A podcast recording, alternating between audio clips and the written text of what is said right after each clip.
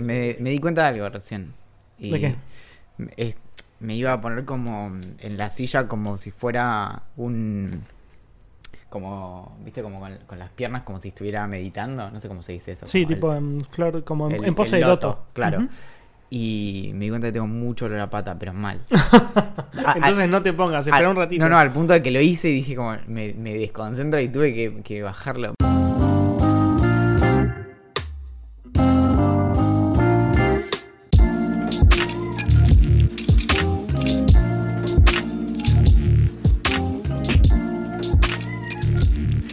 Llegó la hora de Idea Millonaria, un espacio transdisciplinario, transcurrido, probablemente transgénico, pero no por eso menos transparente. Esperamos que no te asuste transformarte cuando todo esto termine. Mi nombre es Valentín Muro, aunque alguna vez viviendo en las calles de Filadelfia me hice llamar José y fue todo muy confuso. Por aquellos años la revista Prosa Sabrosa me reconoció como el versero del mes. En esta ocasión tan especial cuento con la compañía de quien otrora fuera conocido por papeles como Roberto Peldaños en la telenovela El electricista de Micora, pero sobre todo, y esto no lo sabe todo el mundo, él también hacía la voz de Fuchi la lamparita. No sé si vos- e- esos años fueron, fueron años maravillosos y, gracias a eso podemos grabar esto en, en la mansión en medio de- del Caribe en donde grabamos este programa. Es el talento de la montaña, pero también de la playa, es Axel Marazzi. No sabía que había sido la voz de algo. Sí, es que... Ni siquiera yo sabía. En realidad lo que, lo que hicimos en, en la producción de- del electricista de Micora en esos años, eran los años 90, había pocos recursos, pero había, había mucho ingenio y lo que hacíamos era tomar tu voz y después procesarla, subirle el pitch un poco y agarrábamos partes que vos habías grabado antes y tomábamos palabras y con eso armábamos. Total tenía dos o tres frases, ¿no? Eh, sí, había una muy famosa, era lamparita, lamparita, ¿qué es esto? Es una cucharita. No sé de dónde, de dónde sacás las ideas. ¿Y las otras dos cuáles eran? No, Ni la- las tenés seguro. ¿Qué? ¿Las otras frases conocidas? Claro. De. No, pero bueno, no sé. eh, el- el- Fuchi era así. Fuchi era. Era. Es como que ya aparecía en escena y vos decías. "Va- a pasar algo muy divertido. Era, era lo, que, lo que hacía que cierren las escenas de, de, de Roberto. Che, bueno, yo te cuento que me fui a Tigre. ¿Y qué tal? Eh, Y así como experiencia general, obviamente fue positiva. Ya cuando digo obviamente significa que voy a decir algo malo, ¿no? Pero bueno. Em, obviamente fue positiva porque, como comenté en Observando, eh, al final de todo, como que te puedes tirar al, al agua desde, los, desde el muellecito que casi todas las casas tienen. Eh, básicamente se vive a base de asado, porque no hay como todas las comodidades de un hogar, no es que te- hay un horno gigante, eh, no, no, no tenés muchas hornallas, o sea, entonces nada, vivís a base de lo que se en el fuego. Y del 1 al cuadruplicar la cantidad de bacterias en mi cuerpo. ¿Cómo la pasaste? Bueno, tengo dos cosas para decir. Yo soy. Yo tengo como que me, banco, eh, por decirlo de alguna manera, la mugre. Pero eh, Ingrid, mi novia, se, se tiró al agua conmigo, nos nadamos, que esto que lo otro, todo muy lindo, no sé qué. Eh, hay que hacer un paréntesis. Cuando vos te bañás en el Tigre, no hay agua corriente. Nadie tiene agua corriente. No importa cuán capo millonario seas, porque no hay, no, no hay, no hay caños que la transporten esa agua. Entonces, cuando vos te bañás, te bañás con agua del, del río. Así como cuando vos te tirás al agua. Esa no es, esa no es la pregunta que es interesante. Es qué pasa con lo que sale del baño. ¿Hacia dónde va? ¿Hacia dónde van esos caños? Yo te juro, pero te lo juro que no lo pregunté. Porque obviamente que va en el río.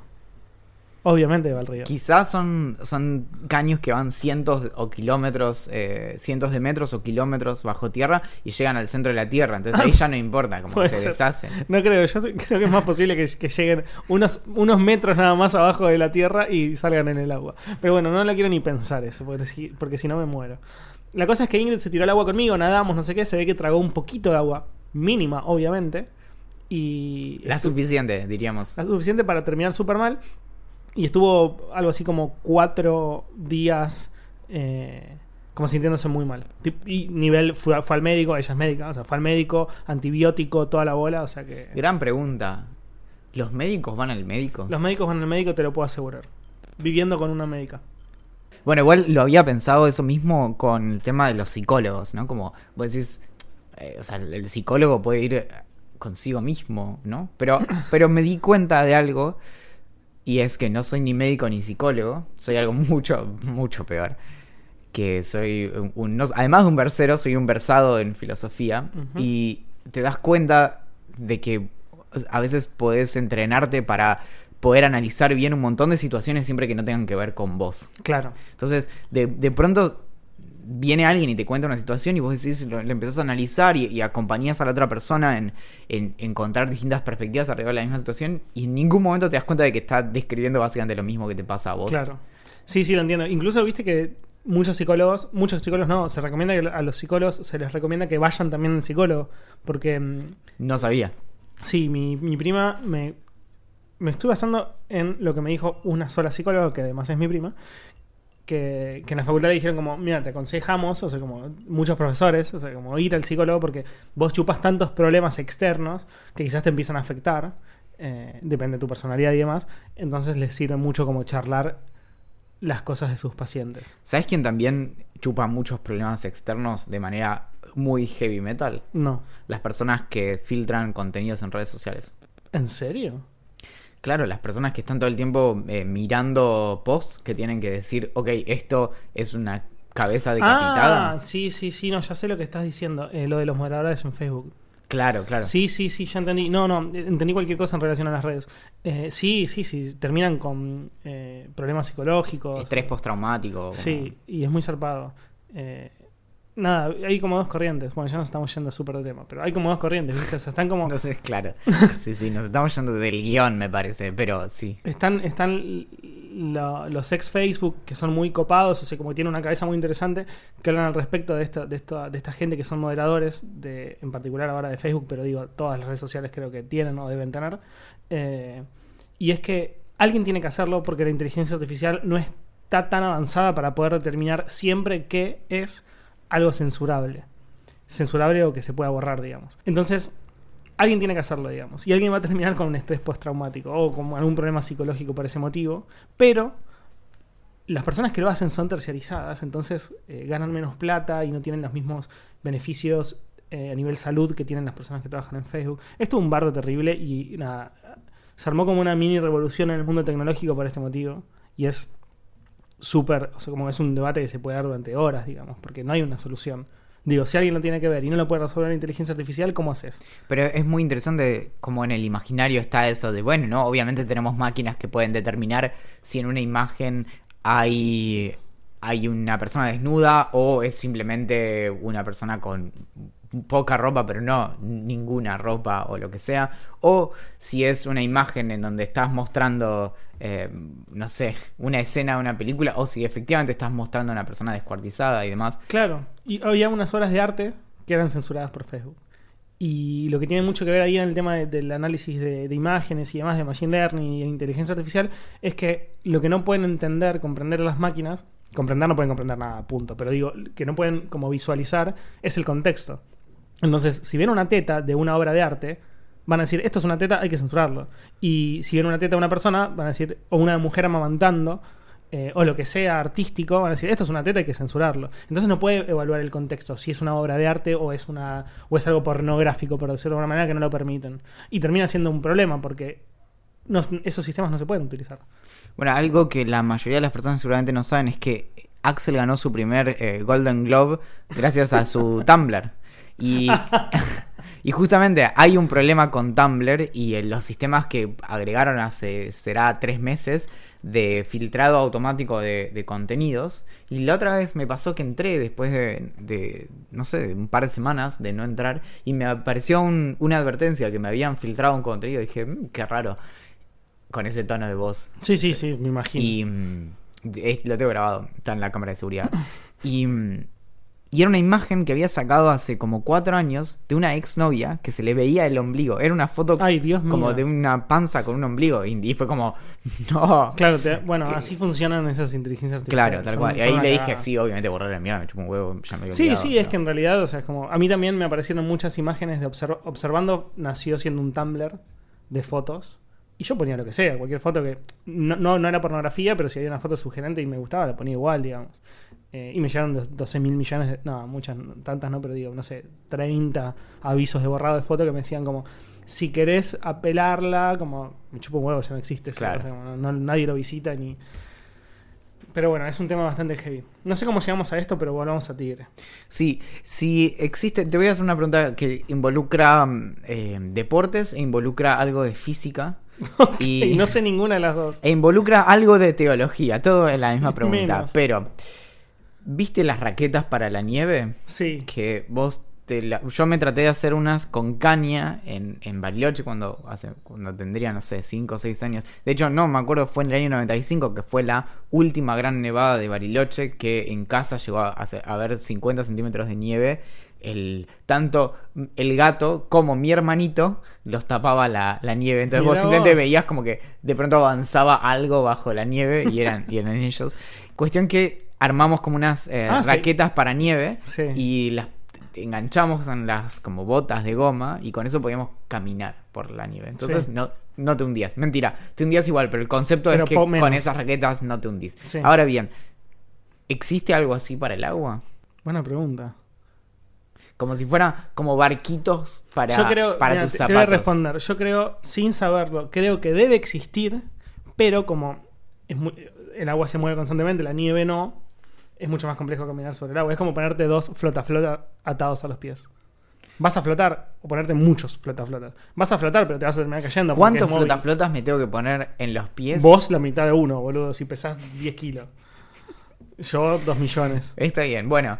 Entonces, pero eh, mi pregunta es, en, en Tigre, para cruzarte a otra isla, ¿ibas caminando? Nunca necesité cruzarme. Si hubiera sido necesario, hubiera agarrado el kayak con el cual salía a, a dar unas vueltas y me cruzaba. Incluso, em, esto eh, es como vergonzoso hasta contarlo, pero em, yo tengo una empresa de telefonía que no tenía señal. Todas las demás tenían, menos la mía. O sea, básicamente fui a un lugar monstruoso donde fui torturado por no tener conectividad móvil. Y. mm, Pero la empresa es tuya, tipo se llama Axeltronic. me encantaría, pero no. Eh, y, y le pedimos internet a todos los vecinos. Y no había internet. Entonces, casi agarro un kayak para cruzarme a la isla de enfrente, que es muy cerca, es Pero extremadamente porque vos veías que había redes wifi. no Había un montón de redes wifi, pero yo no tenía la clave. Y- Incluso me dieron una Y cuando que no funcionaba. ¿qué pasaba? No, me- me- usualmente me la daban sin ningún problema. El tema es que me dio una persona sola, que era el dueño, y no andaba esa. Y terminamos gritándole al, al de enfrente, o sea, al del otro lado del río, como... ¡Ey! Es ¿Qué que, pasa? No, no, literal. o ¡El sea, wifi! No, no, es que fue literal. Nos enteramos que se llamaba Coco y decíamos como ¡Coco! ¡Coco! Y el John salía, salió con una bufandita, o sea, como un pañuelo en el, en el cuello, no sé qué. Y nos dice, ¡El wifi! ¿qué pasa? No, vos tenés wifi. No, lo tengo que conectar. Ah, bueno, si lo conectás avisanos que te pagamos para que nos den la clave. Ah, bueno, bueno, dale. Obviamente nunca lo conectó y yo estuve como haciendo la, la parabólica humana para tener conexión. ¿Y cómo, cómo llega el internet allá, sabes? Satelital. Ah, ajá. Sí, todo es satelital. Hay luz, o sea, hay cableados y demás, pero es solo de luz. Claro. Sí, no hay, no hay tipo fibra, Fibra. óptica. No, imagínate. No hay, no hay. Bueno, no sé si habrá teléfono de línea, no Sí, creo, no, no de creo. pero no creo que haya teléfono de línea. Mm. No creo. Creo que solo luz. Y gracias que tenés luz, es en la loma del ojete, en el medio de la pero el nada. celular ahí hace relativamente poco. O sea, bueno, no sé, no, no tengo idea. No, no, yo tampoco. Si hay cableado, podría haber más Sí. cable. Bueno, la última cosa que te cuento de Tigre. Estaba tirado, tipo, en una silla, con una cerveza adelante, en el atardecer, como una, una situación súper linda, Idílica. idílica, exactamente. Y estaba leyendo el libro de Welbeck, que voy a comentar más adelante. Y, y como que todo lo que pasa en Tigre es que vos tenés como un- una especie de calle donde vos podés caminar. Que esa calle está en la, en la puerta de tu casa, digamos. O sea, vos tenés mucho espacio para... para como un pa- todas las casas están en la mitad del terreno, entonces vos tenés como un parque adelante, un parque atrás, y adelante de todo, al lado del río, es como un- es una senda peatonal donde la gente tiene que caminar por ahí, imagínate. En tu islita, ¿cuántas casas habría? Ah, no, no, bastante, era una isla grande. Ah, ok. Era una isla bastante grande. Y pa- empezaron, cada tanto pasaba gente, te saludaba, pues estabas ahí como demasiado cerca, entonces como, hola, hola, bueno, buen día, no sé qué, bla, bla. Y en un momento estaba tirado leyendo, como no prestaba atención ni quién pasaba, y pasa una familia, una, una señora con las dos hijas y el tipo como que siguió caminando. Y me dice como, hola, hola, ¿cómo va? ¿Todo bien? Y yo me estaba poniendo off en ese mismo momento. Sí, con el off, sí, no, terrible, un montón de mosquitos. Ah, bueno, bueno, sí, es que acá no puedes estar sin el off, no sé qué. Y se- como que me charlaba, mm, como que no es que siguió caminando, ¿me entendés? O se quedó parada al lado mío. Y me dice, como tienen un ratito para hablar, que esto, que lo otro.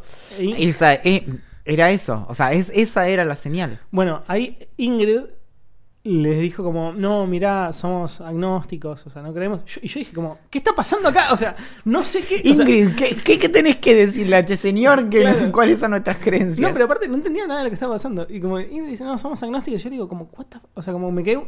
Fueron dos segundos, igual como, ¿qué carajo está pasando? Entonces le miro las manos y tenía una Biblia. Y ahí digo, ah, bueno, ya entiendo por qué le está diciendo esto a Ingrid. Y, y, y dice como, bueno, ah, bueno, se queda media trabada la mina.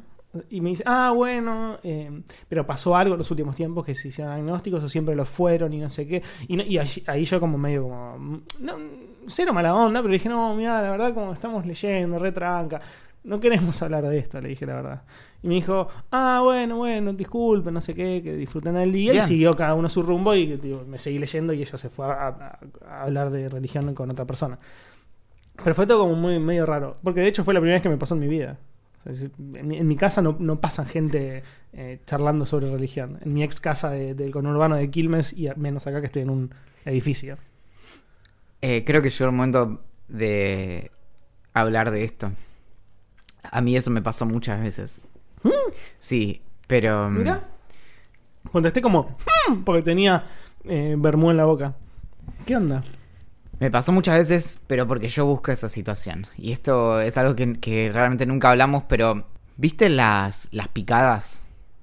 ¿De comida? No, no, las ¿O de picadas de, callejeras. Sí, como claro. que, que es medio que están, están ahí andando y medio que están buscando a alguno en la calle como para ir y correr la picada. Es como, ah, jaja, se hacen luces, se hacen vrum, vrum, no sé qué. Entonces es como, a ver quién gana en estos, no sé, 200 Sí, sí, metros, sí. 300 metros, lo que sea. Bueno, a mí me pasa que eh, empecé como a... La, la- la principal causa que yo milité... Vos en- por la vida buscando gente que te quiera hablar de Axel. Axel, déjame, déjame avanzar. Sos un monstruo. La, la principal causa que milité en mi vida, y casi que te diría que es la única que milité en mi vida, es el avance de la razón.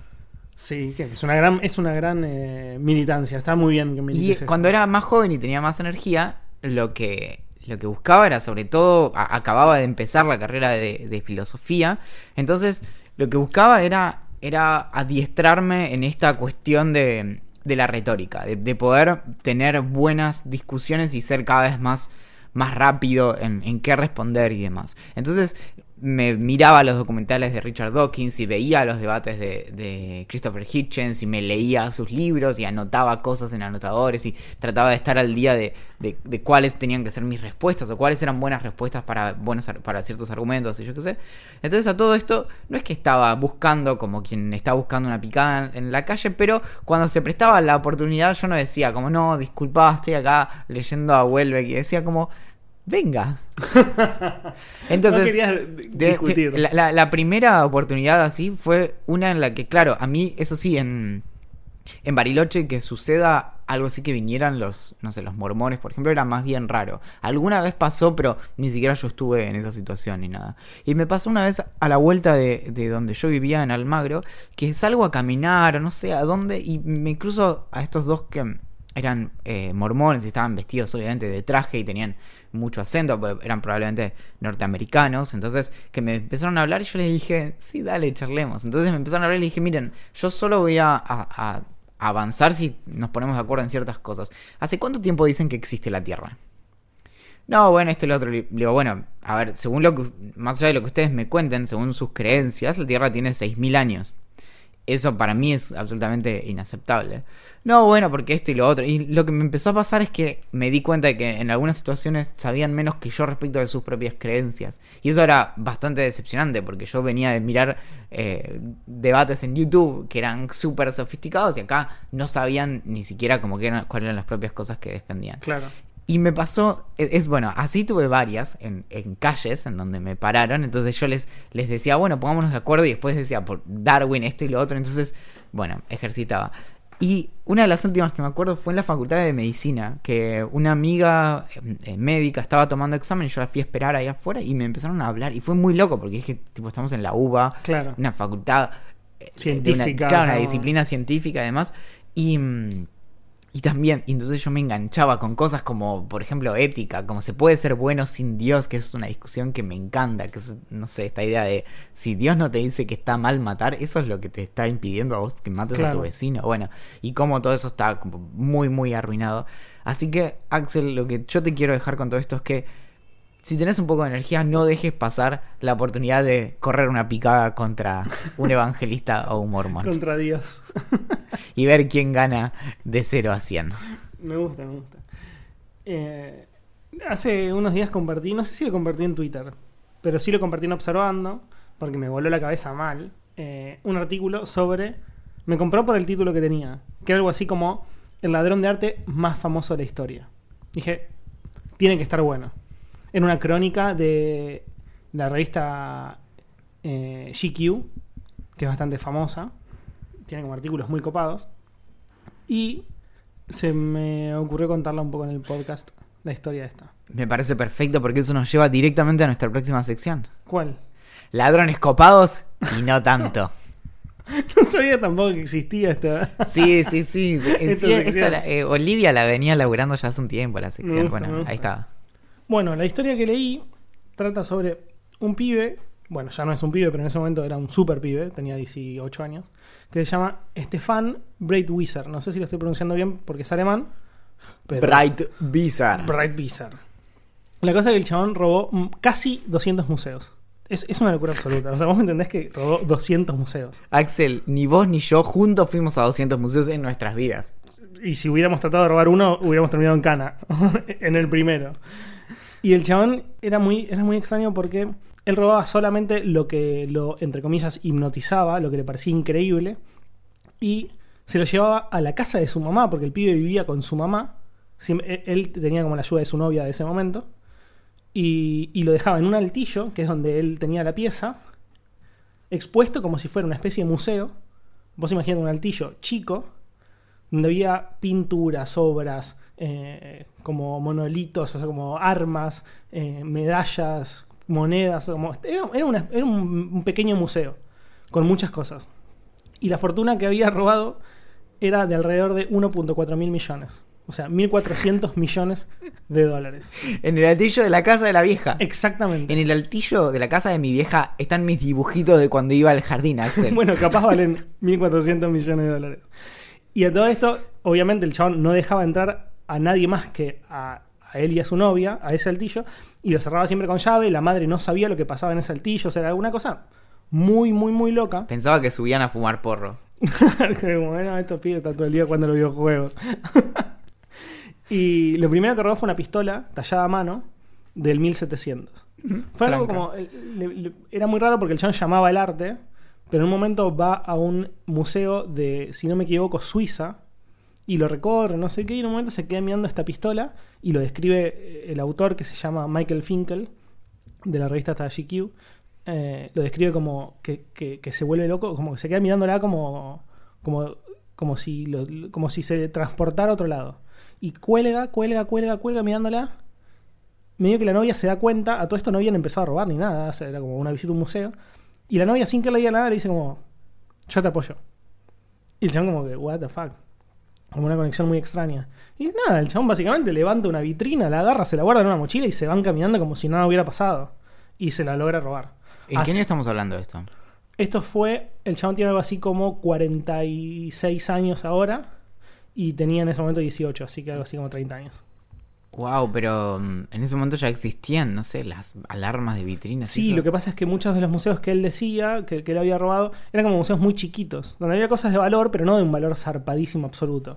Y no, no es que si tocabas la vitrina o la levantabas automáticamente sonaba una gran alarma y no sé qué. Claro, por ahí confiaban más en, en los guardias y... Claro. Que incluso describen mucho el trabajo de los guardias. Que dicen como son gente que está ahí, no le gusta el trabajo que están haciendo y además no sabe nada de arte.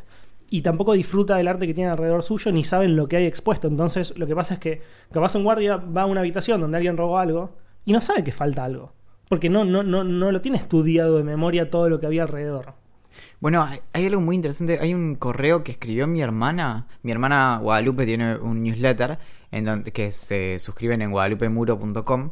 Ella es escritora y todas las semanas, por lo general, cuenta algún relato distinto, por lo general alrededor de series. Entonces, durante un mes y medio recorre una serie acerca de su tiempo en México o lo que sea. Y tiene un correo que no sé si lo leíste sobre sus paseos en el museo Sí, lo leí. que, que se hizo amiga del guardia. Y Sí. ahí era lo contrario. Yo creo que en la mayoría de los casos debe ser como decís vos, pero me hizo recordar porque el guardia del que habla Guadalupe es un guardia que se había como obsesionado con todos los cuadros alrededor y conocía sus historias y demás desde un lugar casi de autodidacta, porque Claro. no tenía formación en historia del arte, sino que decía como, fíjate en tal cuadro cómo son sus ojos. Claro, claro. Bueno, imagínate si le robas algo a ese tipo, se va a dar cuenta capaz en el instante.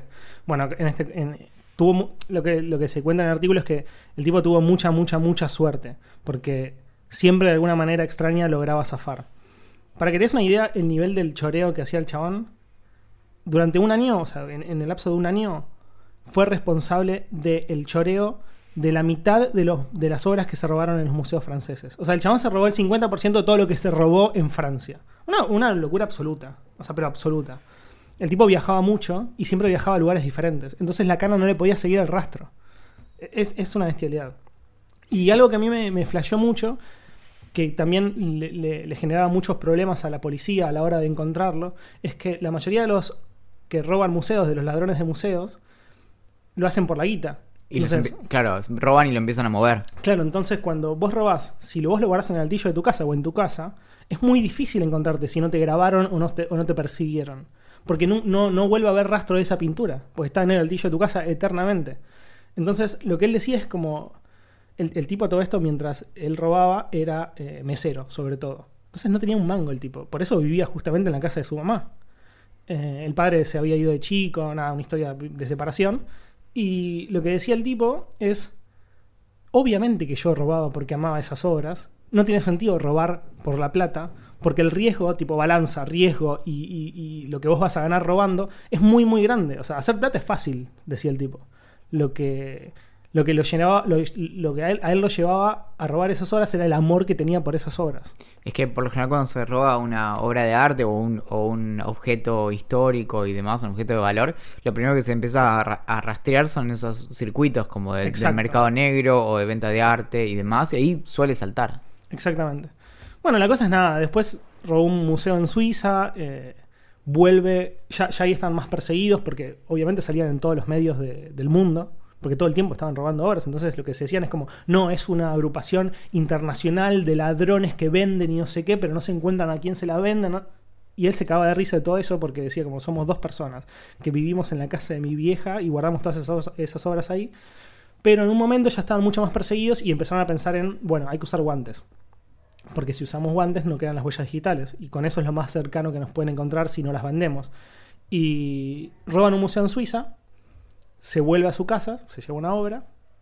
Y. A todo esto, ¿qué tamaño tenían las obras? Porque vos, por ejemplo, podés agarrar y, y subirte al 60 con una obra de arte bajo Claro. el brazo. Bueno, lo que pasaba es que él no robaba los marcos. Él, in- es más difícil todavía si lo pensás, porque obviamente salir de un museo con una obra de arte grande, con el marco y demás es imposible. Lo que hacía él era la desarmaba, nunca rompió una obra, porque decía como que era no, no, no era amarla de verdad. Entonces la desarmaba, le sacaba el marco, la enrollaba y se iba. Por ejemplo, si fuera una pintura. Pero después robó, por ejemplo, no sé, pequeñas obras hechas en mármol que tranquilamente te las podías guardar abajo de la campera y nadie se da cuenta que la tenías porque medía, no sé, 15 centímetros. ¿Te das cuenta que es más fácil robarte una obra de arte de mármol que vale cientos de miles de dólares que un paquete de queso rallado en el súper que tiene una alarma pegada? ¿No la pensaron o- eso? Más o menos. Podrían pegarle una alarmita. El sticker ese, sí, bueno, nada. no sé. Eh, bueno, nada, eh, cuando volvió a limpiar sus huellas digitales, que incluso la volvió a, a limpiar su, su novia del momento, eh, había un periodista caminando en la calle. Lo que, lo que, la escena fue esta: van en el auto, estacionan el auto en la puerta de un museo de Suiza, que no me acuerdo en este momento el nombre, y la novia le dice: Mira, a vos te vieron hace dos días acá, entonces anda a caminar, quédate en el auto, haz lo que se te cante el culo, pero no vengas al museo conmigo. Yo voy, limpio las huellas digitales y cuando termino te aviso y nos vamos. Entonces mientras ella va al museo y, e intenta, que lo termina logrando, limpiar las huellas digitales, él se queda paseando por el pueblo, paseando a una cuadra, una cuadra y media del museo en cuestión. Y había un ex periodista jubilado paseando al perro que ya sabía del robo que había ocurrido en el museo ese, y ve a un hombre caminando por el museo, cerca, en las cercanías del museo, mirando muy raro, así como medio persecuta al museo, y dice, algo, algo acá está pasando. Va hasta el museo, le dice a la recepcionista del museo, le dice, che, loca, ayer chorearon, robó un tipo de tal, tal, tal y tal forma. Sí, le dice, bueno, está dando vueltas por acá. Entonces algo está pasando. La novia se estaba yendo y escucha esa conversación, entonces sale como muy apurada a decirle como, che, eh, Estefan, vamos rápido, porque te engancharon. Cuando ella le va a decir, aparece la cana, lo meten en cana y ella se queda como en la mitad, muy película, y no le llega a decir nada. Entonces ella se escapa. Y él termina en cana. Estuvo un montón de días en cana, pasó Navidad en cana, Año Nuevo en cana, nadie lo iba a buscar. En el proceso, lo que él estima, porque nunca supo cómo, cómo terminó la historia entre la, entre la novia y las obras de arte, es que fue a la casa de él, le explicó todo lo que había pasado a su mamá y la madre, defendiéndolo, agarró todas las obras de arte que tenía, 1.4 mil millones de dólares, 1.400 millones de dólares, y las fue a tirar todas a un río. Lo que, eso se encontró todo. Lo que no se encontró fueron las obras, las pinturas. O sea, todas las obras, eh, no las obras, todos los objetos de arte, monedas, esculturas y demás, se encontraron en un río cercano a la casa de él. Se sí, se destruyeron, me pongo mal. Lo que se dice, que nunca se llevó a comprobar, es que la madre de él quemó todas esas obras junto a su novia. Nada, él sale de la cárcel, la novia ya había rehecho su vida y demás, y no sé qué. Pero Estefan la pasó mal, si él amaba esas obras y que las quemaran. Y bueno, lo que pasa es que él dice como que perdona a la madre porque, porque entiende que la madre lo que estaba intentando hacer era protegerlo. Un final incluso también muy artístico. No, no, una historia muy zarpada. Pero, es durísimo también porque el tema de las obras de arte, de destruirlas, es que privás a la gente del futuro de disfrutarlas. Exactamente. Es lo que se perdió en, la biblioteca de Alejandría. Claro. Y eran muchas obras. Pero bueno, es lo que él dice que pasó. No está confirmado. Obviamente ya lo sabe porque salió y se llevó. La, madre debe haber muerto, pero se llevaba bien con la mamá. La mamá lo había perdonado de lo que había hecho y demás. Lo que no sabemos es si están en algún lado. Quizás están enterradas en algún lado de. No, o en, su búnker en donde él se mete cada tanto a disfrutar las obras que tanto amaba. Puede ser. Así que es una historia muy zarpada que me parecía muy interesante para contar. Es una locura absoluta. ¿Cuánto tiempo estuvo preso? No me acuerdo. Eh, creo que estuvo así como o sea, algo así como dos, tres años. Muy poco para lo que hizo. Qué, qué increíble. Sí. Muy zarpado. Bueno, es, igual es muy loco porque me, hizo pensar mucho en, la otra historia que, mm, que me pasaste hace unos días y que, leí, que es muy increíble acerca de otro tipo de colecciones, pero que no, no es obras de arte, sino que son colecciones de memorabilia o de figuras, por no decir juguetes, de Star Wars. ¿Sabes algo del tema? ¿Tenés no, no sé nada. Yo solo sé que. De hecho, vi Star Wars hace muy poco, ya, lo he comentado acá. O, sea que, nostalgia no tenés. Absolutamente cero. cero. Cero nostalgia por eso, o por la historia o por esos muñecos. Bueno, Nico, una, una de las personas que hace posible este podcast y uno de nuestros amigos más queridos, tiene su propia colección de memorabilia y figuras de Star Wars. Me encanta porque se usa la, la expresión figuras porque vos no tenés juguetes de Star Wars, uno no juega. Claro, no, se tratan como un juguete. Son figuras. Y es más, las figuras más grandes en algunos casos, cuando las buscas en internet, son estatuas. Claro. Ah, por ahí tienen 30 centímetros, pero son estatuas de Batman, por ejemplo. Es muy interesante la relación entre Star Wars. ¿Para cuánto puede salir eso? Una buena, una, buena estatua de Batman o de Star Wars. Lo que pasa es que ahí tenés distinto. Las, las que son más viejas, por ejemplo, puedes tener una figura histórica que si es muy rara o si es como la que te voy a contar ahora, si es una que hay dos o tres en el mundo, puede salir 20 mil dólares. Mira vos. Después tenés muchas otras que salen mil, salen 1500 y demás. Y después lo que tenés hoy en la, en la actualidad, o sea, una figura que sale hoy o una estatua que sale hoy, que te puede salir, no sé, mil, mil quinientos dólares, pero porque tiene un nivel de detalle increíble, porque es una edición limitada, que se hicieron, no sé, 500 en todo el mundo, 50 las que sean. Eso quizás en 10 años se revende por 10 mil dólares o ni en pedo. Y puede ser, ahí depende. Como es, a veces no se sabe bien cuál va a ser el valor en el futuro, a veces se mantiene simplemente, que eso ya es un montonazo. Y después hay, hay que ver, como el, interés, obviamente es como cualquier cosa lo da el mercado. Pero es muy loco lo que pasa con la relación entre Star Wars y, y los juguetes en principio. Porque cuando, cuando sale la primera película de Star Wars, que de hecho no se llamaba A New Hope originalmente, sino que se llamaba directamente Star Wars, que sale en el 25 de mayo del 77, mira qué día tan patrio. Mm. Eh, el, el acuerdo, como los derechos, la licencia para hacer los juguetes, recién se había arreglado un mes antes. Y es porque no se sabía el éxito que iba a tener la película. Sí, de hecho, fíjate cuándo se estrena, que se estrena fuera de los dos momentos fuertes, que son invierno y verano. Claro. Eh, que lo habíamos hablado la otra vez con Matrix, que también se estrenó como Sí. eh, en el medio. Y mm, la, la licencia se la dieron a Kenner, que es una, era una- es una empresa que hace eh, juguetes. Era. fue tan. tan eh, trasnochado todo. Que de hecho lo, lo primero que hicieron los de Kenner fue hacer eh, estas figuras que ni siquiera te las daban. Vos te comprabas como si fuera como el, est- el- el- la estructura en la que ibas a después poner las figuras, Mm. que iban a ser 12. Y mm, enviabas como algo por correo de, de esa caja y ellos te mandaban después por correo, te iban mandando las figuras más o menos a medida que iban saliendo. Sí. Bueno, esas, eso en ese momento salía a 16 dólares y después terminó saliendo muchísimo más. Es como es una colección muy, eh, muy importante. Y al día de hoy, lo que se vendió de figuras de Star Wars, o sea, el, el mercado de, de juguetes vinculados a Star Wars es de 20 mil millones de dólares.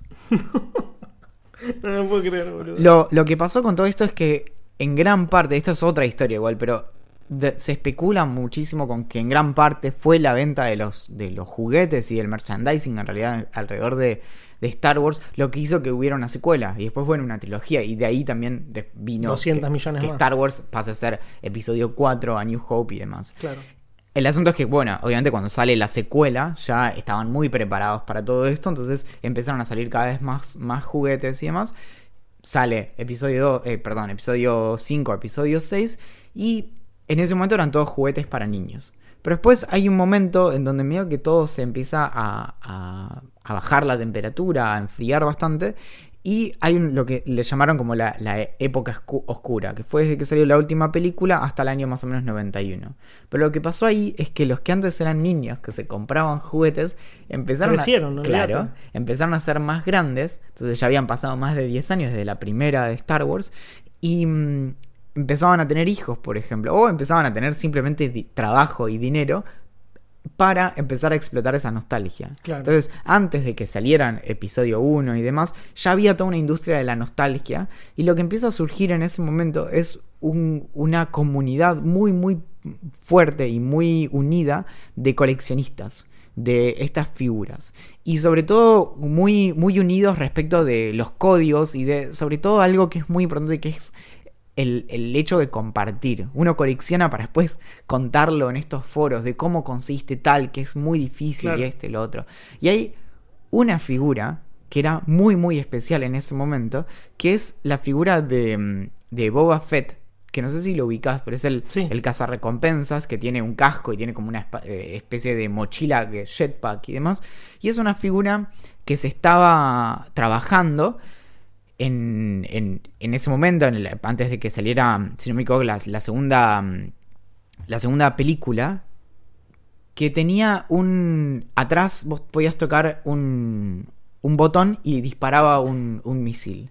En ese momento las figuras de acción simplemente se les movían los brazos, no tenían como Claro. mucho... Y esto era un delirio. Claro, una especie de revolución en el mundo de los muñecos. Claro, pero mientras estaban preparando el, ese, ese juguete para lanzarlo a la venta, había salido antes una, una nave de Battlestar Galactica que disparaba un misil y un pibito, Tom Rosinski, de, de- creo que tenía 8 años, se lo, se lo traga y se le queda en- adentro del pulmón y le tienen que hacer una operación. Medio, ¿viste ese mensaje que tienen los juguetes que dice como no apto para menores de 3 años? Sí. pues hay riesgo de asfixia? Es que bueno, medio que ahí se puso bastante picante la cuestión. Entonces los de Kenner dijeron, no, no nos vamos a meter acá. Entonces solo quedó un prototipo que lo tenían varios empleados de la empresa, pero nada más. Entonces era como esa, la figurita difícil Claro. muy, muy eh, di- difícil de conseguir y demás. Lo que termina pasando es que en el, en el 2017,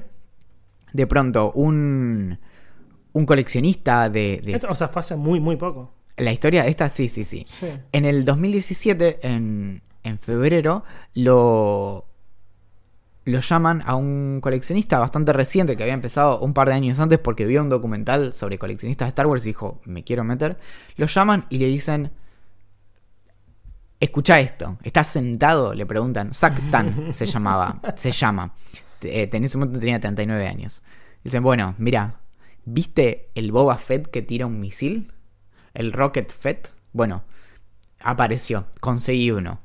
Te lo consigo por 20 mil dólares. Mm. Bueno, perfecto. El, el que se lo vendía era un tal Carl Cunningham que hacía 20 años que estaba metido en, en la movida esta de, de, los, de las colecciones de Star Wars y demás. Entonces, bueno, este Dan que había empezado hace bastante poco estaba así eh, eufórico con que iba a conseguir esta, esta figura difícil. Y la- los coleccionistas suelen estar en 1, 2, 3, 4, 5 foros en internet, grupos de Facebook y demás en donde se pasan la data. Y de pronto encuentra un mensaje que decía un coleccionista muy famoso que le faltaba su, No, me vuelvo loco. su Boba Fett con, con misil tan difícil. Entonces lo que él pedía era, bueno, que si alguien lo, si alguien lo encontraba, que, que por favor le, le avisara. Este, este coleccionista, Philip Weiss, eh, tenía una colección de 20.000 ítems distintos. y Qué fan, boludo. el, se había dado cuenta que en las últimas dos semanas le había le faltaba su su, su Su Boba. Fett. Entonces, bueno, lo este Tan se ve en una situación muy rara porque dice, bueno, como lo, lo quiero contactar, pero este otro Cunningham era muy conocido también, entonces no, era, era raro y tampoco el problema era que si vos lo, lo anunciabas muy rápido, había un riesgo de que desapareciera. Claro. Entonces, bueno, habla con, con Wise y le dice, bueno, a ver, eh, como mezclemos, o sea, eh, revisemos qué dato tiene cada uno. Entonces, no, no me des el nombre, yo no te doy el tuyo, pero bueno, entonces le dice, "Ah, decime de qué lugar son, los- son las personas. Entonces se da cuenta que una de las personas que, mm, como de los sospechosos, era de Georgia. Y este Sí. Cunningham era de Georgia. Entonces le dice, bueno, creo que es el medio que juegan como el juego ese de que tenés que adivinar. Fue tal en la Carmen, cocina. Carmen con- Sandiego. Claro. No, no, ese es otro. El de. Fue en la cocina con el candelabro. Bueno, entonces se dan cuenta de que básicamente había sido Cunningham. Que era, insisto, muy, muy conocido. Y eh, no solo eso, sino que Cunningham también había. Había estado involucrado con el rancho Obi-Wan. Ese es el de George Lucas, ¿no? No, no, no. Ese, ese es el, el Skywalker Ranch. Ah, El rancho Obi-Wan es de Stephen J. Sansweet, que era un joven de 31 años, un periodista eh, que trabajaba para el Wall Street Journal en Los Ángeles cuando sale Star Wars. Va a verla a- a- al- en el estreno y dice que tuvo un- una experiencia sísmica. Ay, Le- Dios mío, qué. Le cambió la vida. Entonces el tipo se volvió completamente obsesivo al respecto y empezó a, a coleccionar todo. Figuras, pósters, eh, eh, objetos de la película, prototipos, todo lo que pudiera. Y al día de hoy tiene la colección más grande del mundo. Ah, re picante. No solo eso, sino que a medida que conseguía más objetos tenía que agrandar su casa. Primero tenía un solo piso, agregó un segundo, agregó un tercero y en ese momento solo tenía, en el 89 tenía 10.000 ítems. Al día de hoy tiene más de 100.000 y es la colección más grande del mundo. Mirá. Sunsweet es medio como más importante que cualquier objeto. Él, él es el el ítem más valioso Claro. en cualquier colección. Y es una especie como de, de mesías. No, Sí, mesías sí, sí, no. es- de- es de como el wise, líder, el es el man. gurú, es el Yoda, Claro. si querés, de, de los coleccionistas. Y lo que tiene es que el tipo era siempre muy, muy generoso. Y vos le escribías y le decías, che, quiero ir al, al rancho Obi-Wan a, en California a conocer la colección y el tipo te, te paseaba. Entonces, lo que pasó con, con toda esta situación es que no solo Cunningham le había robado esto, sino que eh, Sunsweet se fija y también le, le faltaban un montón de objetos. Obviamente, una colección de, de, de 100.000, Mm. le faltaban como 1.000. Y había sido Cunningham, que lo conocía hace casi, o sea, desde que había empezado su, su Terrible colección. garca. Y, perdón, me equivoqué. En el, eh, 300.000 era el número de Sunsweet. Ah, la 100.000 era unos años antes. Entonces, lo que, lo que terminó pasando es que alrededor de toda esta situación es que finalmente, bueno, lo confrontan y él termina admitiendo esto y, y dice que, bueno, que es tan fuerte esta cuestión compulsiva de coleccionar que de algún modo le pasaba como, como lo que vos contabas antes con... Con las obras. Claro, que había algo muy fuerte de, de necesito tener eso en mi colección y había tanta confianza que no era difícil robarlo.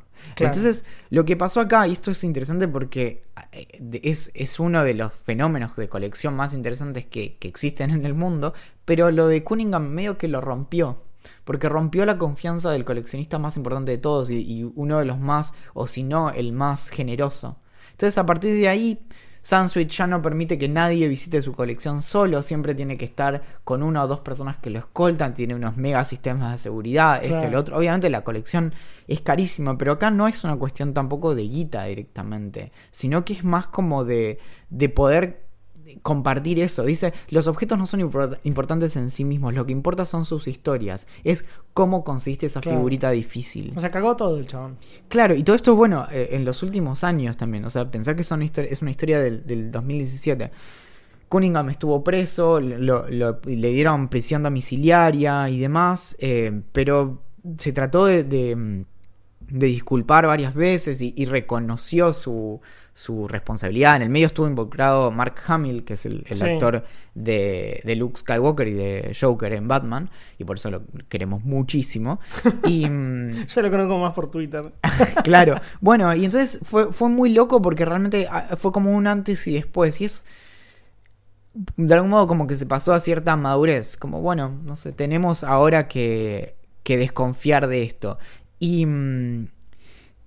y lo más interesante de, de- de toda la situación también es que fue incluso Sunsweet, eh, de- perdón, Sunsweet no, fue Cunningham quien le pidió a Sunsweet y le dijo, por favor no dejes de hacer esto, porque Sunsweet se, se- se sintió tan mal y Claro. tan, tan eh, traicionado por alguien tan cercano que en un momento pensó en medio mandar toda la mierda, probablemente no deshacerse de sus cosas, pero, pero cerrarse al mundo. Y Cunningham, después de- en el momento en el que lo, lo declaran culpable, dice que por favor no, no deje de hacer lo que hacía. Significa un montón para mucha gente alrededor del mundo y muchos de nosotros te queremos mucho. Y dice, no dejes que lo que yo hice cambie todo eso. Me gustan las palabras finales del chabón, pero igual es un boludo. Va, ni siquiera boludo, es un Yo forro creo que- terrible. Creo que es muy impresionante por algo compulsivo, porque no había una necesidad, tampoco había una necesidad económica, porque era más tenerlo en su poder. Claro. Y es la figurita difícil. E Sí, incluso sí. El, el hecho de poner a la venta no es tanto por la guita que recibas, sino porque si vos podés poner a la venta algo, sos un campeón. Claro. Porque lo conseguiste. Sí, sí, entiendo, obvio. Me emocioné, me parece que me. Fue, fue mucho. Fue mucho, es una historia bastante triste, te digo. ¿no? Sí, pero me parece que iba justo con la Con que vos contaste antes. Sí, sí. Perfecto. Bien. Creo que mm, es momento de hablar del vino. ¿Trajiste vino? No, no, el otro vino. Ah, el otro vino, sí. El vino es el. Bueno, eh, ¿qué música le podemos poner? Porque no traje no tra- la trompeta. No. me digas que no trajiste la No. trompeta. Ay, Dios, Valentín te dice.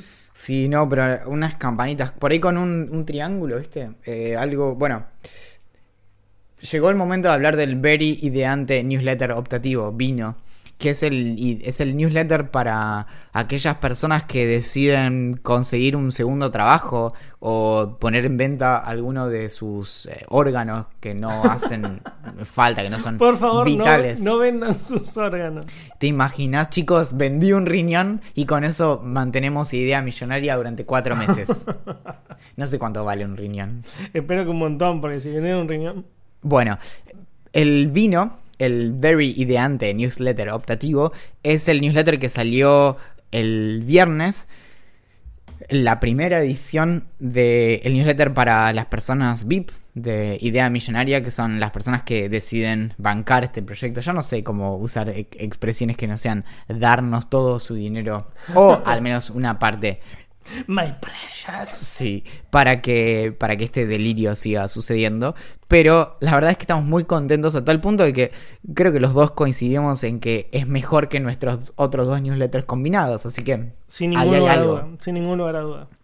Eso por un lado. Y hablando de correos electrónicos, tenemos varios correos que se nos fueron acumulando con... Alguien No sé qué pasó en mi edificio, creo que cagaron a tiros a alguien. Sí, pero bueno, no es la primera vez, ¿te acordás de la otra vez?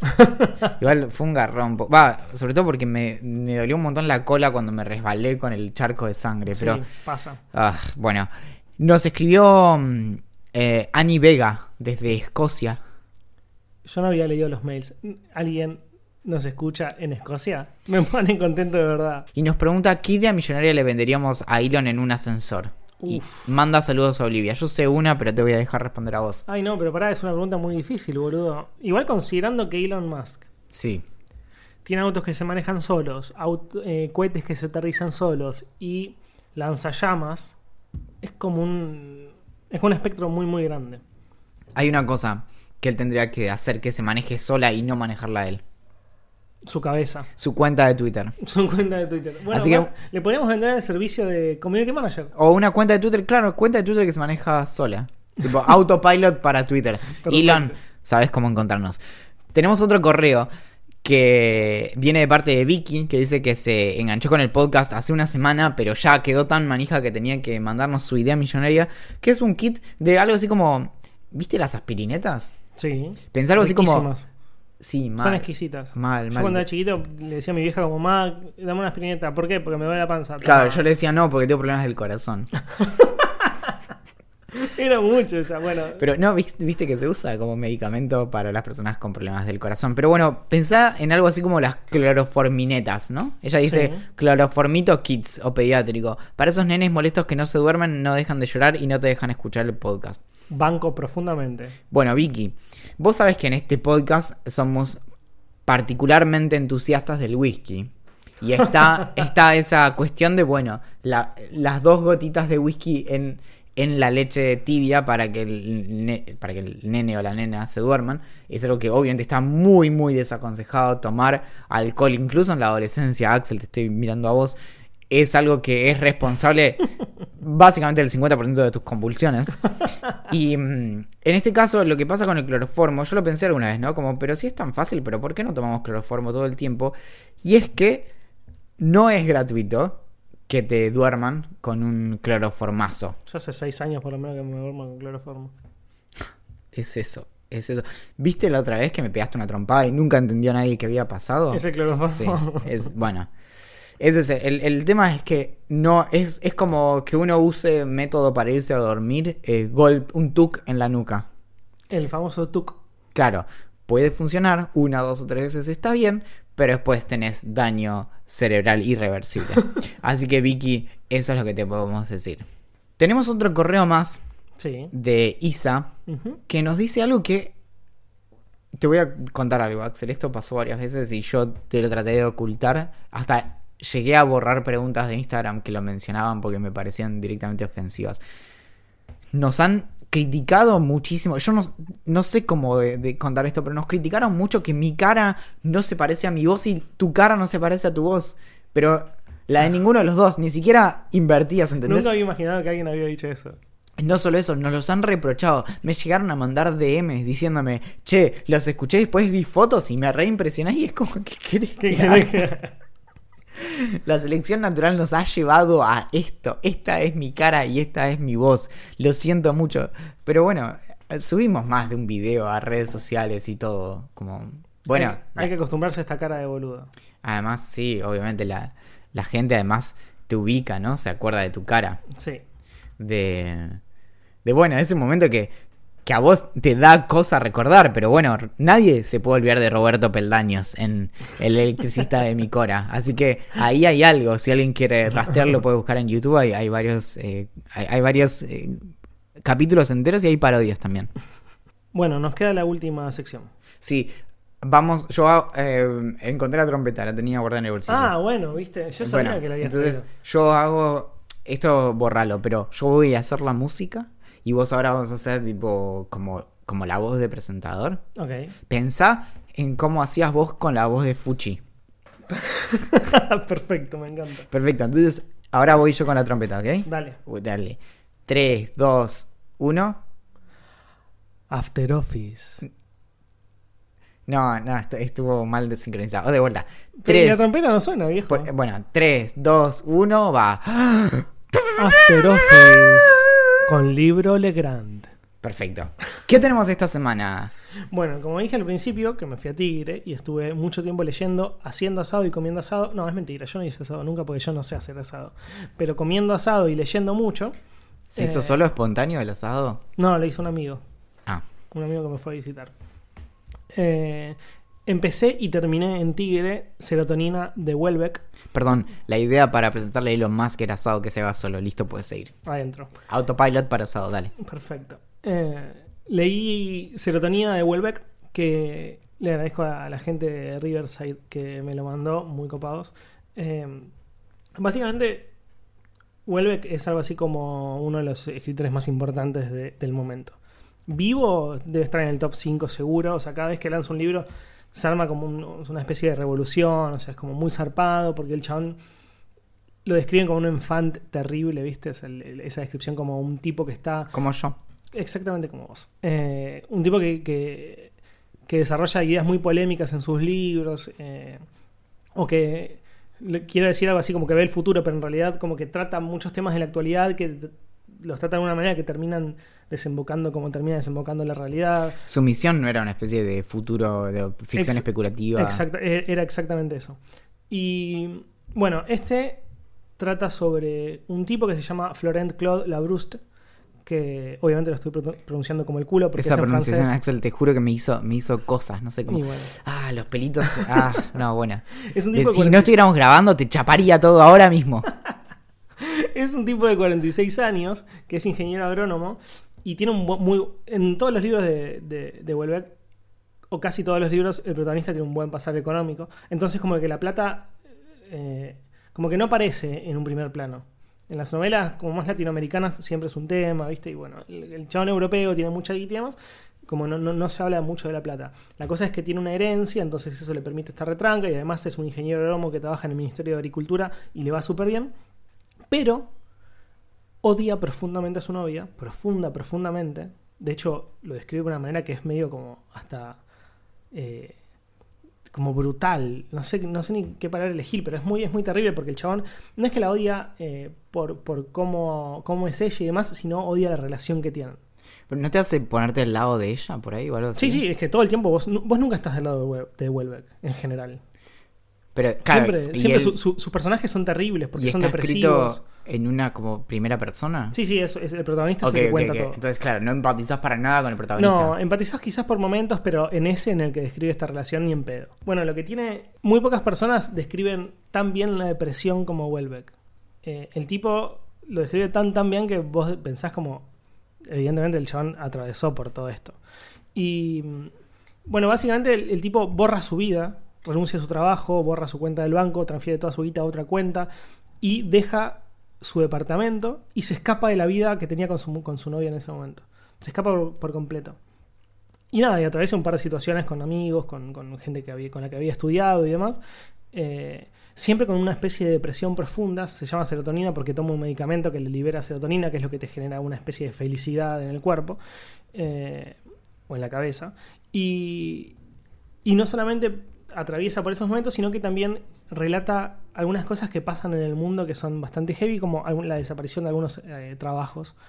En el caso este habla sobre la agricultura en Europa y cómo están desapareciendo por el librecambismo o por cómo algunas economías eh, subdesarrolladas que devaluaron, como la Argentina, incluso nombra exactamente la Argentina, eh, venden todos sus productos como carne y productos que salen de la agricultura a Europa a precios bajísimos, entonces no permite que, compitan. Eh, y es, es un libro que a mí todo el mundo me había dicho que era muy malo. No, muy malo no, pero malo en comparación a sus otros libros. Y como yo lo agarré con esa idea, como un libro como que no estaba tan bueno, me terminó gustando, porque yo esperaba mucho menos de lo que me terminó dando. Eh, Eso es fantástico, ¿eh? eso es fantástico. Sí, por Me eso- pasa con todo en general. Igual, eh, tip para la vida, porque me encanta compartir sabiduría. Lo peor que podemos hacer es generar altas expectativas. Sí, le Si la nadie espera nada de vos, todo el tiempo estás sorprendiendo. Sí. Wow, Valen, ¿sabes escribir tu nombre? Muy bien. Así que nada, para mí dos de sus mejores novelas, o la mejor novela, para mí es Plataforma, muchos dicen que es El mapa y el territorio, eh, y esta no es de sus mejores, mejores novelas, pero me pareció un, un libro muy copado. Qué bueno. Bueno, algo interesante de eso, y perdón que vuelvo al tema, pero es que las personas que se sumaron al, al VIP en, en la categoría el club de lectura del libro Legrand van a recibir eh, un libro, todavía no definimos cada cuánto, pero Pero ya, está- ya decimos cuál es el primer libro que vamos a mandar sí. y en, en muy pocos días van a recibirlo. ¿Lo puedes eh, contar o es medio secreto? No, es secreto. Hasta que no lo reciban no lo voy a comentar. Ok, perfecto. Pero... De hecho es un libro que leí hace no mucho tiempo y me encantó y obviamente por eso lo mandé. Eso iba a decir, que lo comentamos en, en las redes. Bueno, eh, por lo general subimos un montón de sinsentidos a Twitter en eh, arroba idea millonaria P. Y contamos justamente que una de las partes divertidas de empezar el club era el desafío de tener que pensar qué íbamos a compartir, por un lado, en, en vino, nuestro newsletter, y por otro lado, cuando tenés que regalar un libro, que es un fenómeno o es un proceso hermoso, en este caso teníamos que pensar, bueno, tomárnoslo muy en serio y ver qué, con cuánta responsabilidad podíamos elegir un libro y decir, ok, que le guste. Sí, yo creo que le va a gustar. Muy bien. Y tenemos tiempo para... eh, tenía pensado leer un, un poema de, del 1600, pero no sé si nos quedó tiempo. Justo, justo nos quedamos sin tiempo ahora. Si no te Ah. decía que lo leyeras, eh, ojo. Sé No. que dura alrededor de 45 minutos, no tengo problema. Pero... Sí, por eso. Lo que pasa es que la dinámica que yo había pensado era, lo leo primero en latín antiguo, Bien. después en, en la versión que se manejó durante mucho tiempo en francés y después la, la versión actual. Pero si me decís que no hay tiempo, no, no, quiero porque es muy difícil en manejar el, el ritmo, sobre todo el, Sí. el- el latín tiene sus, sus cositas, así que bueno, por ahí Lo mejor. dejamos para la próxima. La apertura, la, la apertura del próximo la hacemos en latín, me, Listo, me encanta. encanta. Bien, perfecto. Bueno, eh, no sé si en la última hora cambió algo, pero tu nombre es. Bueno, mi nombre por ahora es Axel Marazzi. Bien. ¿El tuyo? Sigue siendo Valentín Muro. Bien. La canción de apertura y cierre la hizo Julián Príncipe. Que bien podría hacernos una nueva, ¿no? Y de a poquito hacemos el disco, el EP. El EP de Día Millonaria me Sí, encanta. Me encanta. Además, siempre quise firmar un disco. Bueno, encuentran lo- las publicaciones de los, de los episodios en ideamillonaria.com. Nos encuentran en Twitter como Idea Millonaria P, en Idea Millonaria Podcast en Instagram y eh, como Idea Millonaria tanto en Facebook como en Telegram. Nos pueden mandar sus hermosos correos con sus maravillosas ideas millonarias que nos entregan de manera bastante irresponsable en gerencia arroba ideamillonaria.com y sobre todo pueden ver si les interesa hacer que esta hora dure más en vip.ideamillonaria.com Atentamente, la gerencia